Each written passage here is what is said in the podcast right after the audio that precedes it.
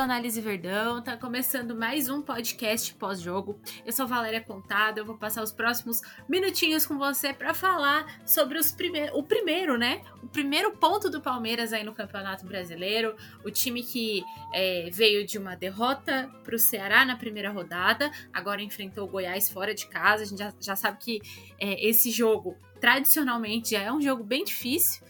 É, então foi hoje não poderia não poderia ser diferente, mas também é o time que veio de uma goleada dentro de casa na Libertadores por 8 a 1 contra o Independente Petroleiro. Então a gente vai tentar aqui explicar o que aconteceu de lá para cá para vocês, além é claro da dificuldade da competição, é, do adversário, as diferenças, enfim, vamos falar sobre isso e para falar comigo sobre essa partida do Palmeiras que foi tão complicada, que foi tão difícil, que tirou o sossego do palmeirense e do Abel, que a gente viu que ele saiu é, desassossegado ali de campo. Tá aqui minha amiga Marília Campos. Marília, seu bom dia, boa tarde, boa noite.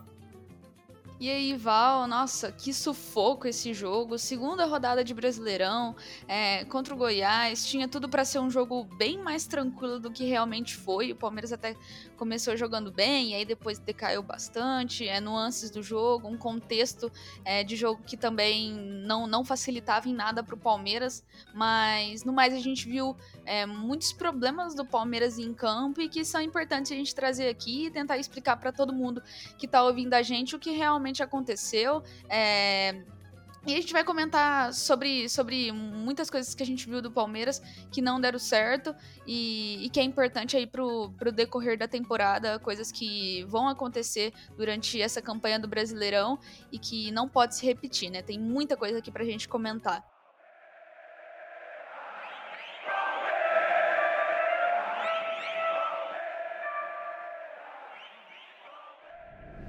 Exatamente. Tem algumas coisas que aconteceram aí é, durante essa partida e também que são recorrentes aí do, do jogo que aconteceu contra o Ceará também.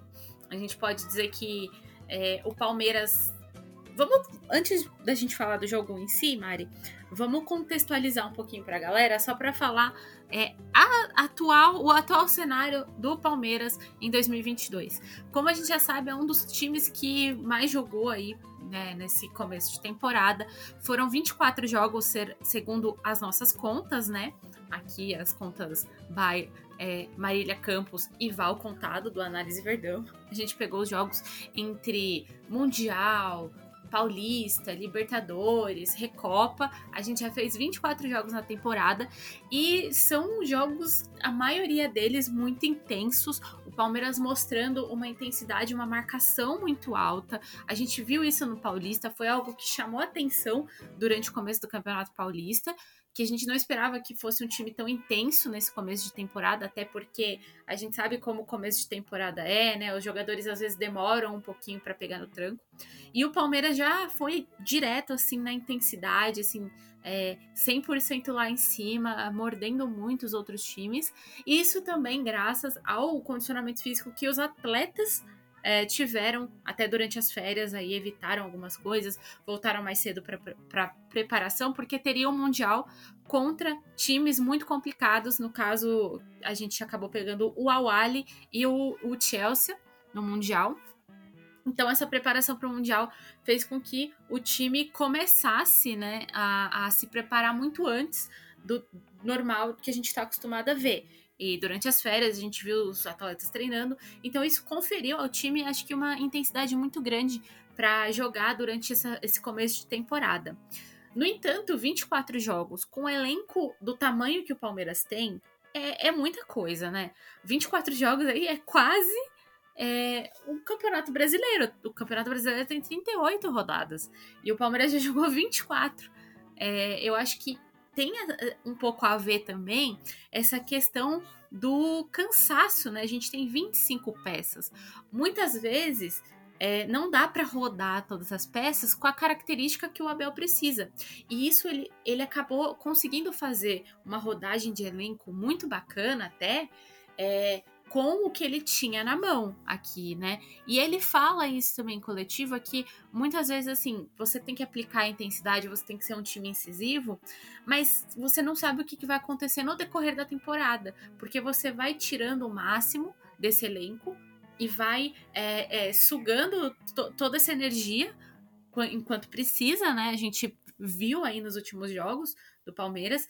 É, e isso acaba sim prejudicando em algum momento. E eu acho que o momento é esse. Eu acho que no Campeonato Brasileiro o Palmeiras ainda não conseguiu aplicar aquela intensidade quase que é, automática que o time já estava tendo no Paulista, é, é, que parecia que o, o, os jogadores tinham um manual de instruções do que eles tinham que fazer dentro de campo e do que eles não tinham que fazer dentro de campo. Isso a gente viu em muitos jogos a gente passava jogo a jogo falando assim, putz, esse é o melhor jogo que eu já vi do Palmeiras. Esse é o melhor jogo que eu já vi do Palmeiras. Aí veio o jogo contra o Awali. Pô, esse é o melhor jogo que eu já vi do Palmeiras. Depois veio contra o, o, o Chelsea, o melhor jogo que eu já vi do Palmeiras. Teve o clássico contra o Santos, muito bom jogo também. O clássico contra o Corinthians, a final contra o São Paulo. E aí o time foi perdendo um pouquinho disso. E agora no brasileiro ainda não conseguiu recuperar eu sinto que falta um pouquinho dessa intensidade, dessa é, maquinalidade, né? Não sei nem se essa palavra existe ou se eu estou inventando neologismos aqui nesse podcast, mas eu acho que isso acaba assim impactando um pouco nesse resultado de começo de temporada. Sem dúvidas, Val. A gente, você bem destacou aí, né? É importante a gente contextualizar o momento que o Palmeiras vive, porque é, você bem falou, o Palmeiras já jogou quase que um campeonato brasileiro sem antes, é, sem antes mesmo o campeonato brasileiro ter começado, né? 24 jogos até aqui, contando com esses dois joguinhos de Brasileirão, é, é muita coisa. A gente ainda tá em abril, é muita coisa mesmo. E são jogos que o Palmeiras é, fez com muita intensidade, né? A gente lembra do, do, do quanto o Palmeiras jogou no Mundial, que foi o primeiro campeonato do ano, quanto o Palmeiras se preparou, o, o desgaste físico e mental desses jogadores para jogar um campeonato como o Mundial e o Palmeiras foi muito bem. Depois no Paulistão, fez algum, oscilou em alguns jogos, é verdade, mas no momento que precisou ser decisivo, o Palmeiras foi lá e fez. É, principalmente o jogo contra o São Paulo, né? A força que o Palmeiras precisou ter, a intensidade que aplicou. E logo depois do São Paulo já estreou é, no, na Libertadores, é, também precisando viajar para Venezuela, uma jornada cansativa, depois voltar e ainda estrear no Campeonato Brasileiro contra um Ceará, a gente já tinha visto que o Palmeiras já estava animicamente abaixo, porque é algo extremamente cansativo. E agora, nessa segunda rodada de Brasileirão, a gente continua percebendo isso. Uh, o problema é que isso vai continuar. Uh, a quantidade de jogos vai continuar, é um jogo atrás do outro. Na, na próxima semana, a gente vai enfrentar o Flamengo fora de casa e o Corinthians em casa. Então, como que o Palmeiras vai estar animicamente para esses jogos, fisicamente? Vai ter que rodar o elenco? O elenco do Palmeiras vai dar conta de suprir é, com as 38 rodadas de Brasileirão, mais é, a fase de grupos da Libertadores, mais a estreia na Copa do Brasil? A gente não sabe. E o Abel com certeza não sabe. E o Palmeiras, o elenco do Palmeiras tem apenas 25 peças, é o elenco mais curto da Série A. E o Palmeiras é candidato a vencer todos os títulos. E se não vencer, vai ter cobrança da torcida, sabe? Então, co como que fica? Eu, eu paro para pensar e fico imaginando como a comissão técnica do Palmeiras está fazendo, está se desdobrando para fazer com que dê certo que o Palmeiras esteja bem em todas as frentes. Eu não consigo imaginar em uma situação onde o Palmeiras consiga competir no seu máximo nível em todas as competições que está inserido. Né? A gente já venceu o Campeonato Paulista, a gente já venceu uma Recopa, é, a gente já participou de um Mundial extremamente cansativo. É, e acabou que o Palmeiras teve sorte ali ainda no, no sorteio da Libertadores para cair contra alguns times que, que são mais frágeis que o Palmeiras, mas que mesmo assim não dá pra gente abrir mão. É, então, a cobrança vai continuar sendo a mesma, independente do contexto.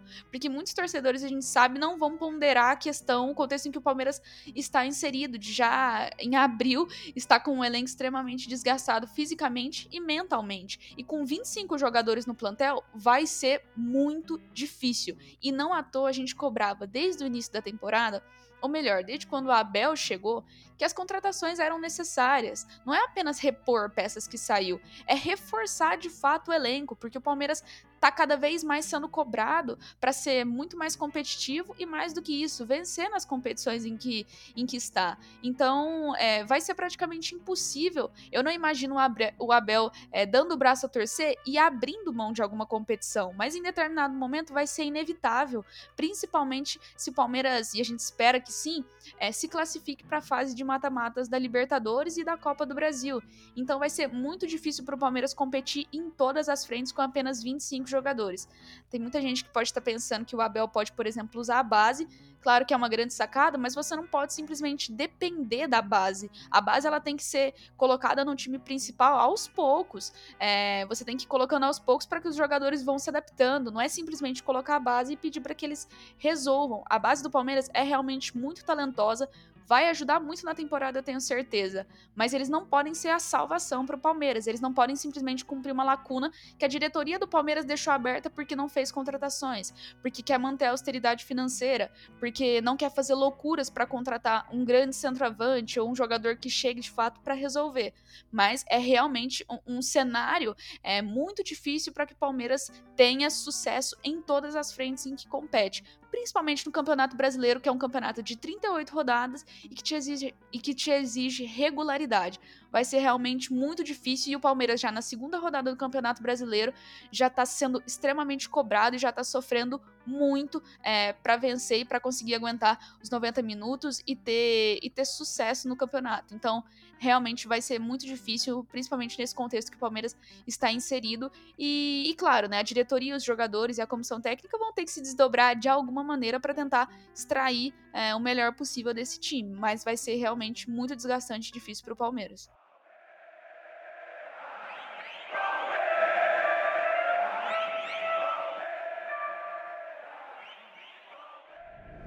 Pois é, e eu acho que é, você pontuou muito bem, Mari, nesse aspecto, né? E eu acho que vale reforçar essa parte que você falou da base do Palmeiras. É realmente muito talentosa, mas a gente tem que lembrar que não é base que vai resolver o problema que a gente tem. É, muita gente falou, ah, o Hendrick, né? Trazer o Hendrick é, para ser o centroavante no Mundial, enfim. Ele tem 15 anos, ele ainda não tem a maturidade suficiente para jogar um, uma competição em alto nível, ele não tem a, a, o, corpo é, necessário para poder jogar uma competição em alto nível. E vale reforçar também que, assim, o Palmeiras, por é, vencer tantas competições, por ser um dos times a ser batido hoje, né, por conta do desempenho que vem tendo desde a chegada do Abel, eu acho que eu, eu enxergo que todos os todos os outros clubes, todos os rivais, fazem meio que um campeonato, assim, já quando jogam contra o Palmeiras. A gente viu o Ceará lá no Allianz, o Ceará abriu o placar contra o Palmeiras e aí o jogo começou a ficar um pouco mais truncado, um pouco mais picotado muitas paralisações e é óbvio que isso vai acontecer porque o Palmeiras é um time muito difícil de jogar contra, é um time que muitas vezes quando chega no ataque é muito eficiente. É, e isso aconteceu hoje também com o Goiás. Depois que o, que o Goiás fez o primeiro gol, a gente viu algumas quedas, até foi comentado durante a transmissão que isso atrapalhou um pouquinho o andamento do, é, do, do time dentro de campo. Então eu acho que isso vai acontecer e o Palmeiras vai também ter que lidar com isso, né? Com essa competição é, interna dos clubes já fazerem um, um, campeonato contra o Palmeiras ali, né? Uma final sempre contra o Palmeiras e se doarem ao máximo também é, nesse sentido. Diga, Mari. E, e Val, é importante pensar que eu acho que assim, o Abel e a comissão dele, no planejamento que eles fizeram pro Brasileirão, que a gente bem viu no livro, o Léo até fez vídeo pro canal, se você não conferiu, corre lá no YouTube, é, do planejamento, né? Como a comissão técnica é, do Abel pensa é, no Campeonato Brasileiro. Eu tenho certeza que dentro do planejamento que o Abel fez, ele pensava em ganhar seis pontos contra Ceará em casa e Goiás fora.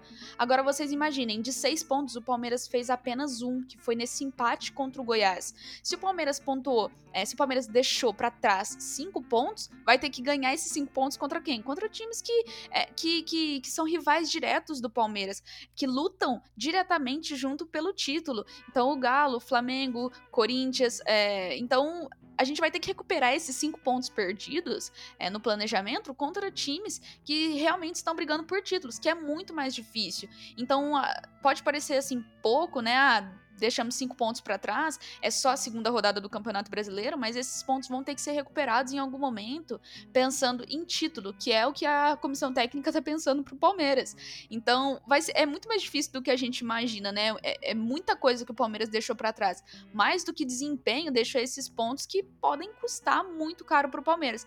E nem por título, é por vaga no G6, no G4 o que quer que seja. Então, assim, acaba sendo muito mais preocupante essa, esses dois, essas duas rodadas do Campeonato Brasileiro até então para o Palmeiras.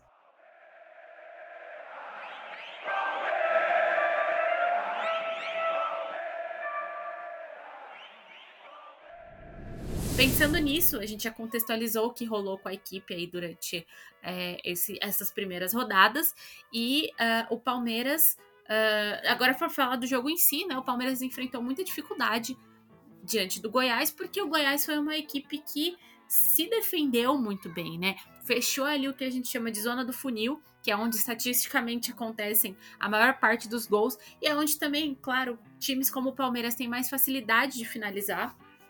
Ali no centro, geralmente onde o Rafael Veiga vem de trás, ou então tem o Navarro, que é o centroavante.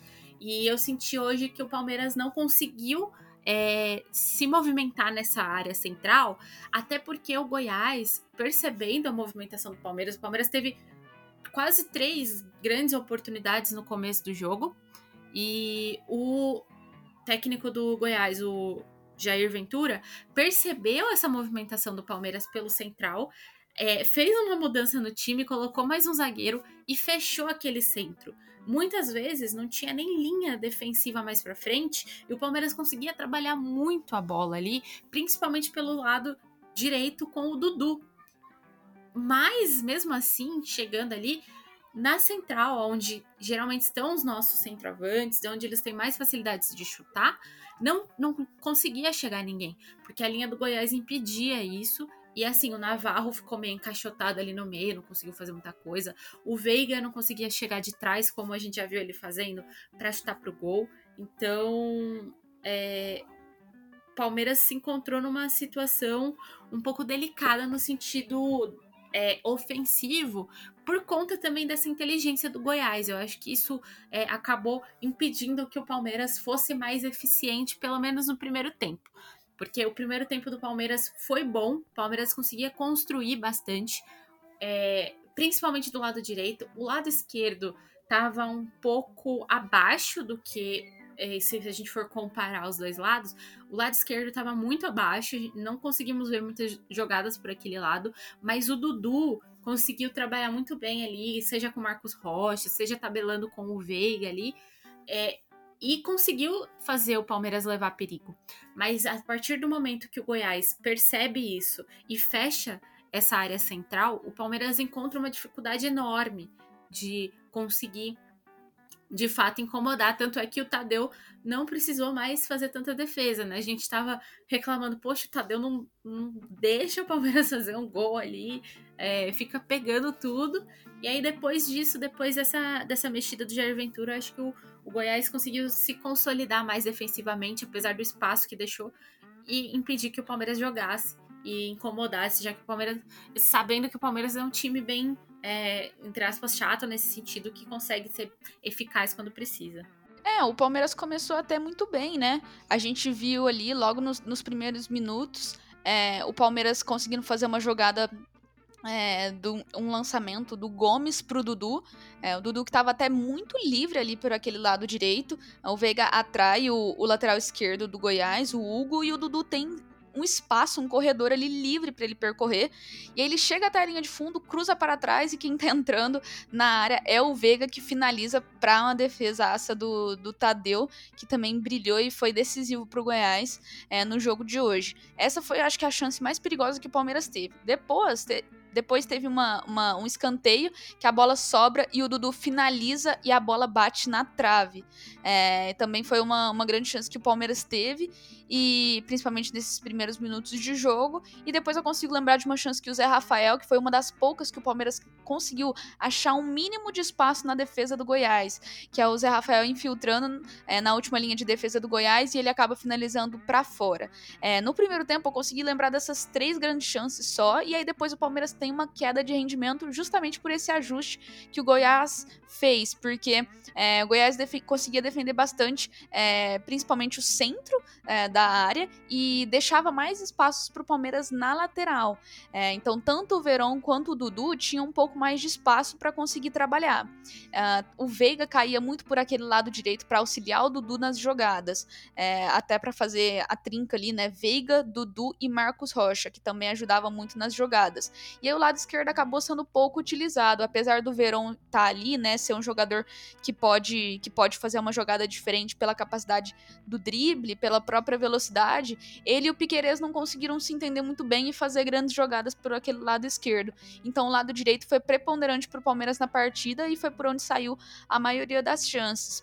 E aí, tendo em vista isso, o Veiga tendo que cair mais por aquele lado direito para auxiliar o Dudu nas jogadas, o Navarro ficava sozinho na área contra cinco defensores, praticamente três zagueiros ali, praticamente do Goiás, é, só contra o Navarro. Então na, o Navarro pouco participou do jogo, a gente pouco viu dele fazendo porque ele estava encaixotado na defesa do Goiás e o Veiga não conseguia se aproximar para criar uma certa superioridade. É, o próprio Zé Rafael e o Danilo auxiliavam muito na saída de bola e não, não conseguiam chegar e pesar mais a defesa a última linha de defesa do Goiás, então acabava que os jogadores do Palmeiras ficavam muito encaixotados.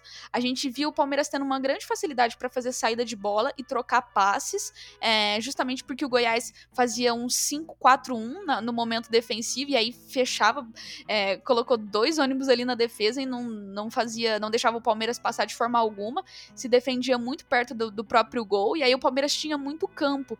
E aí circulava essa bola, mas não tinha muito o que fazer, porque o Goiás defendia muito bem, foi muito competente nesse sentido, e a gente estava até comentando sobre isso. Esse cenário dos times se defendendo muito, fechando todos os espaços possível contra o Palmeiras, é um cenário que a gente vai encontrar muito no Campeonato Brasileiro, eu acredito, porque o Palmeiras é realmente um time que, se você dá espaço, é, o Palmeiras consegue fazer grandes tabelas, principalmente pela qualidade dos jogadores que tem, com o Dudu, com o Veiga, é, quando o Scarpa joga também. É, agora com o Verón, é, é, um time que tem muita facilidade para fazer isso. Se você também dá, deixa espaço nas costas, é, o Palmeiras consegue atacar, tem muita velocidade, tem o contra-ataque. Então, o, o, Goiás acho que adotou a, a é um estilo de jogo que o que mais incomoda o Palmeiras, que é você é, se defender total, fechar todos os espaços e dar a bola para o Palmeiras e, e, e, deixar que, com, com, que o Palmeiras fizesse alguma coisa na partida, né?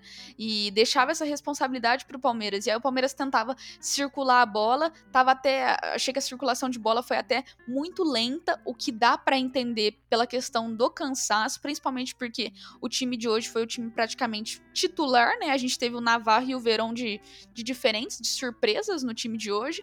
Então é um time do Palmeiras que estava um pouco mais desgastado, então a, a própria circulação de bola foi muito lenta, tendo em vista um jogo em que o Palmeiras precisava ser mais efetivo nesse sentido, é, ter mais velocidade para fazer essa circulação de bola para achar espaços na defesa do Goiás. O Palmeiras acabou sendo, sendo muito lento nesse sentido. E aí a gente pouco acionava o Veron, que é um jogador que tem uma capacidade de, de driblar, de fazer uma jogada diferente e conseguir furar essa, essa defesa muito bem montada do Goiás. E, e aí acabou que o cenário do jogo foi basicamente esse. O Goiás se defendeu, é, foi muito eficiente nesse sentido, fechou muito o centro do campo. O Palmeiras acabou conseguindo achar um golzinho ali no final que acabou sendo salvador, mas no mais, o Goiás foi muito efetivo, é, principalmente depois que viu as duas grandes chances de gol que o Palmeiras criou no primeiro tempo, conseguiu se acertar muito bem, é, jogando com dois grandes volantes que auxiliou muito, é, tanto o Caio Vinícius quanto o, o Auremir fazia, conseguiam voltar para auxiliar muito nessa marcação e o Goiás foi muito eficiente e fechou todas as possibilidades que o Palmeiras tinha de atacar, e aí até pelo próprio cansaço do Palmeiras, não conseguiu mudar tanto assim a situação do jogo é, para tentar ser mais efetivo e criar mais chances e levar mais perigo. Fora a, a questão do, do, Tadeu, que realmente defendeu muito nessa partida é, e não deixou com que o Palmeiras abrisse o placar mais cedo, o que poderia ter sido uma, uma, um cenário do jogo que favoreceria muito mais o Palmeiras.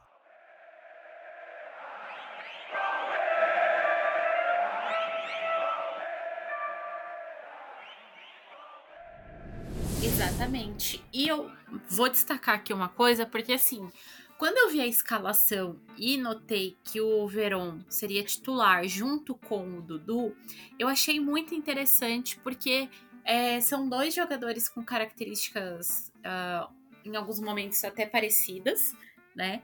É, os dois têm velocidade, os dois conseguem é, ter um X1, né? Como a gente fala, um drible ali muito preciso tudo bem que o Dudu tem mais experiência e mais inteligência nesse sentido, até por ser um jogador mais velho, né?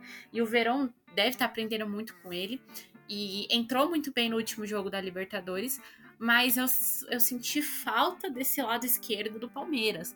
Tanto com o, o Verón e essa dobradinha com o Piquerez, que era uma dobradinha que a gente via Marcos Rocha e Dudu em alguns momentos, né?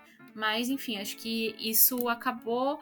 Assim, é, no começo do jogo a gente não percebeu tanto porque o, o, Palmeiras começou amassando, pressionando muito, sufocando muito o Goiás. Mas depois que teve o, o Park the Bus do, do Goiás ali no, no centro, é, foi muito difícil da gente conseguir infiltrar e eu senti falta desse lado esquerdo. De uma profundidade um pouco maior, né? De, de ir mais até o fundo do campo, coisa que a gente não viu tanto no Palmeiras hoje. Mas enfim. É, e eu acho que, conectado a isso, a gente conectou muito bem os assuntos, né, amiga? Conectado a isso, o Abel percebeu que o, o lado esquerdo tava. Eu vou, eu vou usar essa palavra que a gente usou no pré, porque eu não consigo encontrar outra palavra para usar é, tava meio capenga. Porque, assim, de um lado a gente tava sentindo o time muito forte e do outro não tava tanto assim, não tava fluindo tão bem. Então ficou meio desproporcional aí de um lado pro outro. E o Abel percebeu isso e logo depois do gol, um pouquinho de tempo depois, ele já fez as substituições. Então colocou o Rony e o Scarpa, tirando o Verón e o Piquerez. Então ele mudou esse lado esquerdo, que tava meio fraco nesse sentido. E aí, não, depois teve mais alterações, é, a, a, entrada do Wesley e do Jailson, a saída do Dudu e do Zé Rafael, que provavelmente estão exaustos. O Dudu corre demais o tempo todo, o Zé Rafael teve boas chances também não conseguiu. E por último, é, entrou a Tuesta e saiu o Marcos Rocha, aí o Abel abriu mão aí de um dos laterais e deixou o time mais é, centralizado. Claro que não ficou vazia a posição, né? Enfim. Mas eu acho que é, essas, essas substituições ajudaram bastante na, cons na construção do time. Apesar de eu esperar um pouquinho mais do Scarpa quando ele entrou, eu acho que foram boas substituições que conseguiu mexer um pouco no esquema do time. O time conseguiu é, infiltrar um pouco mais, eu senti, ali no. É, pelo lado mesmo, pelo lado esquerdo. O Scarpa se movimenta mais do que o Verón, apesar do Verón ter essa essa característica de ser bem rápido e ter o drible, o Scarpa tem uma característica muitas vezes de cair mais para dentro, né? Às vezes conseguir entrar dentro do dentro da defesa, conseguir infiltrar ali é uma característica do Scarpa.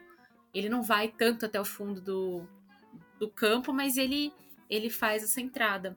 Então eu acho que deu uma diferença grande sim para o time, principalmente essa, atualiza essa atualização, essa substituição do lado esquerdo e claro a entrada de Rony é o rústico, que é o cara que assim muita gente pode criticar ele, ele perde alguns gols, perde, mas ele é o cara para mim, no meu ponto de vista, que já é uma questão de opinião, que mais se entrega dentro de campo. Ele tenta sempre, e é por isso que ele acerta tanto, né? Ele é o. Ele tá empatado com o Alex em número de gols na Libertadores. Então a gente pode ver o quanto que ele se esforça, o quanto que ele se entrega dentro de campo. Eu acho isso importante. Eu acho o Rony um jogador de extrema importância com bola, fazendo o que ele sabe fazer de melhor, que é correndo e ajudando a quebrar linhas, e sem bola, porque ele atrai marcação também e ele ajuda muito. Então, eu acho que principalmente a entrada do Rony mudou o time. Eu também acho que pelo lado esquerdo falta mais profundidade ao Palmeiras. E quando a gente precisa fazer jogadas é, do tipo, a gente acaba acionando o lado direito, que é onde a gente tem o Dudu, é, que faz isso muito bem. E acho que faltou isso muito pro Palmeiras hoje, né? O Verón e, e o Piquerez ali por aquele lado esquerdo hoje é, não funcionou tão bem. Uh, foi, poucas jogadas saíram por ali justamente porque era uma dupla que não que estava bem marcada e que também não, não tava tão entrosada como Veiga e Dudu pelo lado direito, por exemplo. É, então, realmente, quando a gente precisa de um pouco mais de profundidade, é, o Verón não é não é esse cara que vai que vai auxiliar tanto o Palmeiras assim. E acho que a maioria das substituições do Abel foram, claro, para que o lado esquerdo pudesse auxiliar muito mais, mas também por uma questão física, eu acredito. É, claro que se fosse por opção, o Abel acho que não tiraria o Dudu para colocar o Wesley, porque é, é nítida a queda é, a queda técnica que o time do Palmeiras tem. E aí o, o Abel acaba tirando é, o, o Piquerez para colocar o Scarpa para ser o lateral esquerdo, ou o nosso ala. Achei até que essa substituição fosse ser muito interessante, porque é, até, o, até o momento o Palmeiras estava tava perdendo, e aí precisava se lançar muito mais ao ataque. É, e o Scarpa é um jogador que, que consegue auxiliar o Palmeiras é, nas duas, nessas duas fases do jogo, tanto defensivamente quanto ofensivamente.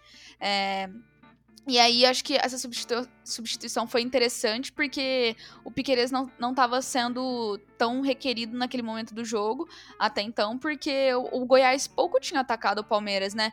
O Goiás teve pouquíssimas chances de gol, em uma que teve conseguiu guardar, então eu, eu imaginava que o Scarpa fosse ser, é, fosse defender muito menos, né?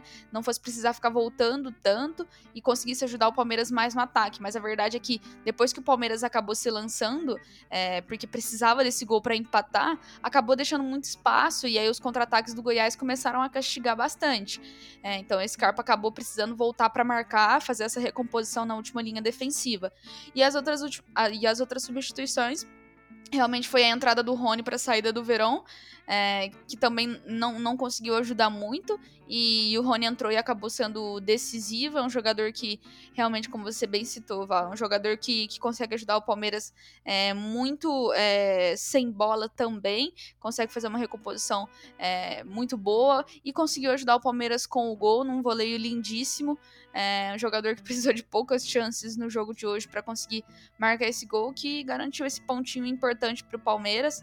E aí sai o Zé Rafael, entra o Jailson, é, também por uma questão física, acredito, e o Marcos Rocha saiu para o Atuesta entrar. É o Abel reforçando muito mais o meio de campo para tentar levar o time ao ataque. Acho que as substituições passaram realmente por uma mais por uma necessidade mesmo, porque esse time do Palmeiras que tem tá numa sequência de jogos absurda, é, precisa realmente descansar. É, visando também os próximos jogos, né? A gente vai ter Flamengo e Corinthians nessa sequência, então esse time titularíssimo do Palmeiras vai ter que jogar. Eu acredito que não vai ter como fazer gestão de energia nesses próximos dois jogos, então foi mais uma, uma necessidade a entrada desses jogadores. Mas é interessante também ver que, que, que tinha que entrar esses, né? Porque se a gente parar para pensar, olhar aí pro banco que o Palmeiras tinha, eu não imagino nenhum outro jogador que pudesse entrar para decidir né? A gente tinha, por exemplo, o Giovanni no banco, é, o próprio ben, Breno Lopes, o menino, mas acho que no mais era, era, eram esses jogadores que tinham que entrar mesmo, que poderiam, que são de confiança do Abel, que poderiam entrar e, e ser mais decisivo mesmo. E o Rony acabou sendo esse jogador importantíssimo para o Palmeiras. Essas substituições passaram muito por essa questão física também, eu acredito. E no mais, é, é o Abel te testando as peças que, que tem, é, e que também são, são poucas, é, são as que tem para mudar o panorama da partida. E, e acabou que o Palmeiras conseguiu no finalzinho ali, no, praticamente no último lance, empatar com esse gol salvador do Rony num voleio belíssimo. E esse pontinho vai ser muito importante, eu tenho certeza, até para a confiança dos jogadores, né?